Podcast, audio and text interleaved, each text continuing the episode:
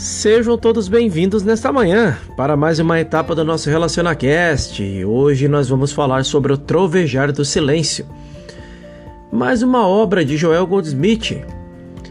E não poderia faltar o se o Senhor não edificar a casa, em vão trabalham seus construtores. Salmo 127.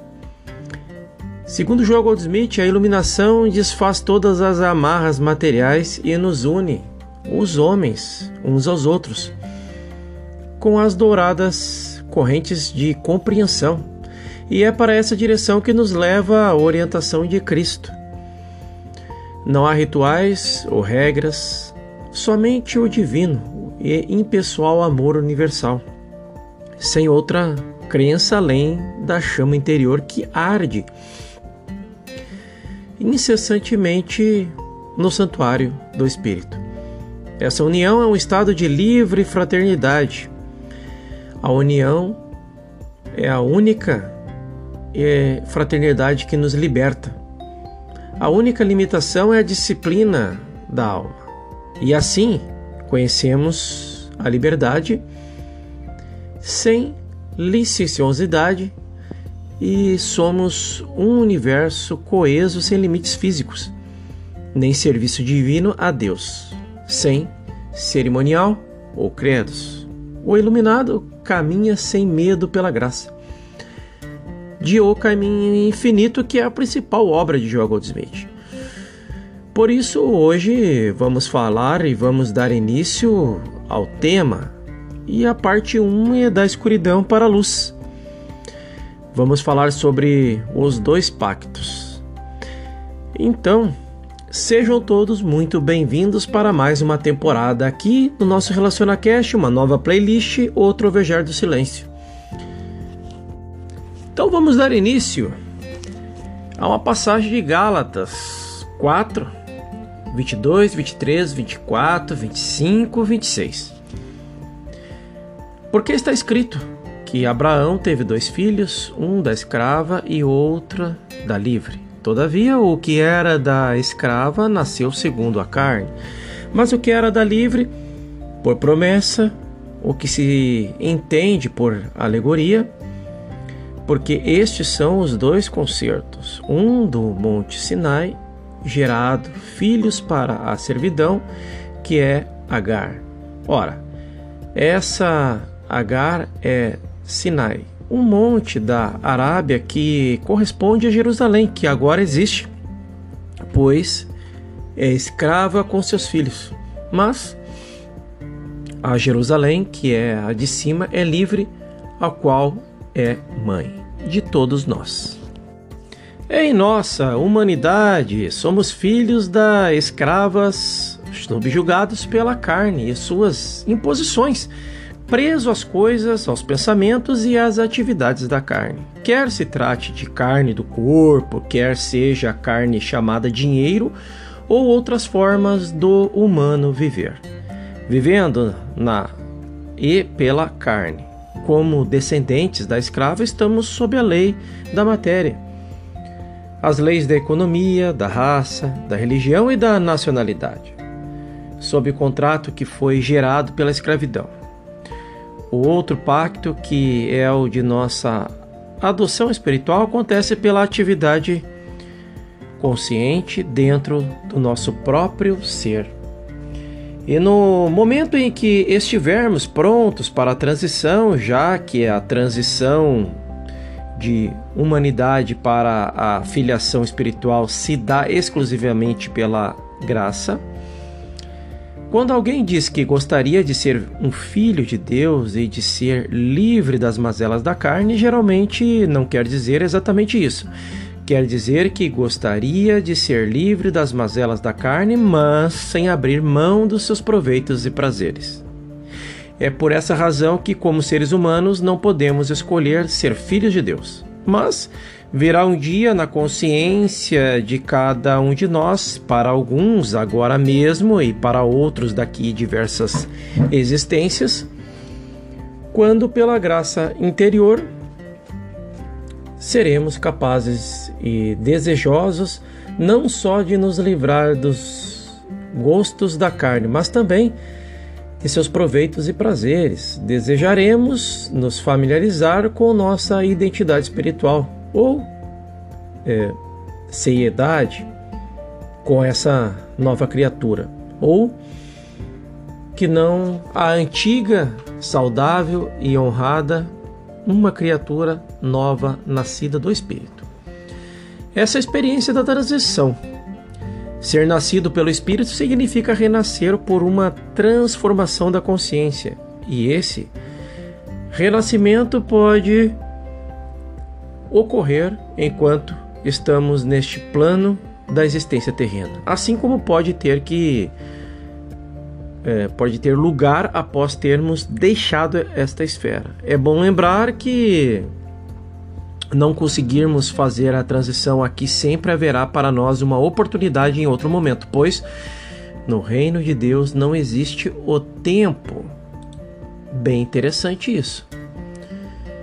Então podemos é, refletir sobre esta passagem e entender que ali é sempre o agora. E o agora sempre se nos apresenta como uma novas, como novas oportunidades. Esse é o momento. E o momento é o agora. E esse momento e esse agora nos dá a oportunidade de abdicar de nossa humanidade para aceitar a divindade do nosso ser. Se, porém, isso estiver além de nossa capacidade imediata de fazê-lo. Neste momento, mais tarde descobriremos que também é agora, e nesse novo agora estaremos de novo diante da oportunidade de aceitar ou não a divindade de nosso ser. Se não estivermos preparados para um tal recebimento, haverá o amanhã o ano que vem ou o seguinte, e cada vez que se apresentar a oportunidade de descobrir nossa filiação divina será o agora. Daqui a 100 anos será o agora para nós. Agora é sempre o momento de aceitar uma nossa divindade, embora para alguns possa ter ocorrido anos atrás e para outros possa acontecer daqui a, a alguns anos ou daqui a anos. Quer ocorra neste exato momento, quer a qualquer outra hora, quando acontecer, será sempre o agora. Cada um de nós terá que defrontar a qualquer momento de qualquer dia da eternidade e aqueles de nós que, por uma razão ou outra, foram incapazes de aceitar o convite de nossa liberdade neste momento particular. Liberdade com que estaremos revestidos quando da aceitação do Cristo. O Cristo, esta aceitação do Cristo é a consciência crística. Tranquilidade terão uma nova oportunidade ao longo do tempo para aqueles que se foram antes de nós, alguns dos quais em profunda escuridão espiritual, outros em um estado de pecado mortal e de degradação. Também existe o agora a eles também têm a mesma oportunidade agora que tiveram e rejeitaram aqui na Terra. E agora podem ter desenvolvido uma maior capacidade de aceitação. O que significa aceitar a revelação espiritual em nossa experiência? Esta é a pergunta. Sem a compreensão do que seja a revelação espiritual, não podemos estar preparados para aceitá-la. Apesar de a maioria de, das pessoas afirmar acreditar em Deus, na verdade, muitas delas não acreditam. De fato, pode acreditar que há um Deus ou ter uma crença acerca de Deus, mas não tem fé. Nem percepção e nem convicção. Isso porque a natureza do escravo é estar ligado aos efeitos. Os efeitos é, é as nossas é, convicções baseadas nas nossas crenças, baseados no que podemos ver, saborear, cheirar, tocar e até mesmo ouvir. Ao amor, à adoração e ao temor de qualquer coisa que tenha forma, que tenha efeitos visíveis. Podem ser fisicamente saudáveis de coração, fígado ou pulmões. Podem ter montanhas de dinheiro, investimentos ou imóveis, porém o amor, a devoção ou o medo de muitos seres humanos está sempre voltado para algo ou para alguém do reino do visual. O filho da escrava está ligado a algum pensamento, coisa ou pessoas, e é o que constitui a humanidade em sua quase totalidade. O novo contrato da nova criatura começa a valer quando descobrimos que eu e o Pai somos um, e tudo que o Pai tem é meu. Eu olho para uma única direção, ao infinito invisível, e então o que vem de dentro eu reparo gloriosamente com a liberdade e júbilo.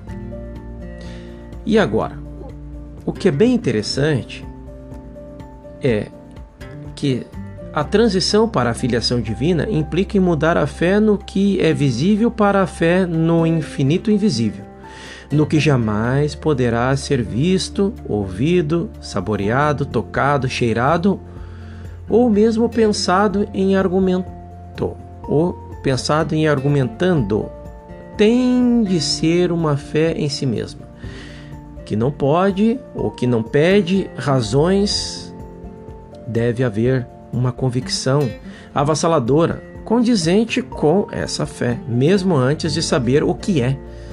Ou seja, um instinto profundo, uma intuição, uma graça interior. Não haverá sinais a seguir. Os sinais seguem aquele que crê. Quando a fé se instala, os sinais vêm.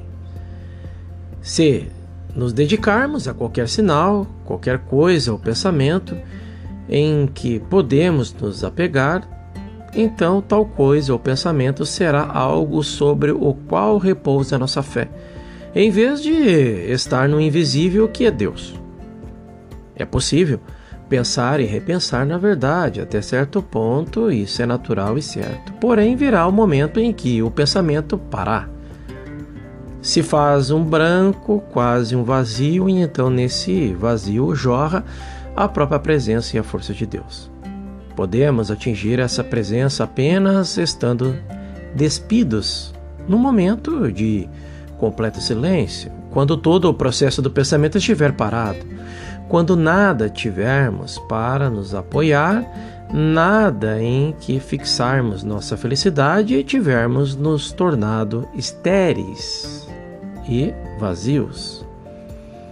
Esse é o momento em que perceberemos que, mesmo sem poder conhecê-lo, senti-lo ou pensá-lo, aí está uma presença invisível, um algo intangível que, todavia, é atuante e que, de dentro da própria invisibilidade, manifestará tudo o que for necessário ao nosso desenvolvimento.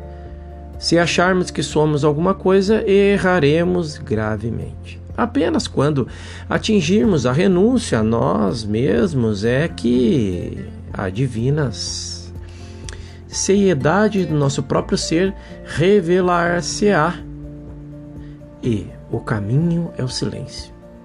O silêncio não é ausência de som, mas um estado de consciência que nos torna capazes de refrear qualquer reação da mente ao que é visto ou ouvido.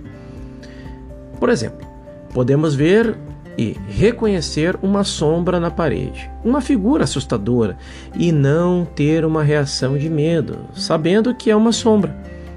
Quando a consciência tiver atingido o conhecimento de uma força, de uma lei, uma substância, uma causa, a unidade, não mais responderemos com medo, dúvida ou horror a qualquer coisa vista ou ouvida então a consciência terá ido além da força e atingindo o silêncio. A cura da consciência. Então, esta é a primeira etapa de Joel Goldsmith na questão do trovejar do silêncio. No próximo episódio falaremos sobre a lei kármica e é bem interessante essa mensagem. Te espero lá, faça um excepcional sábado.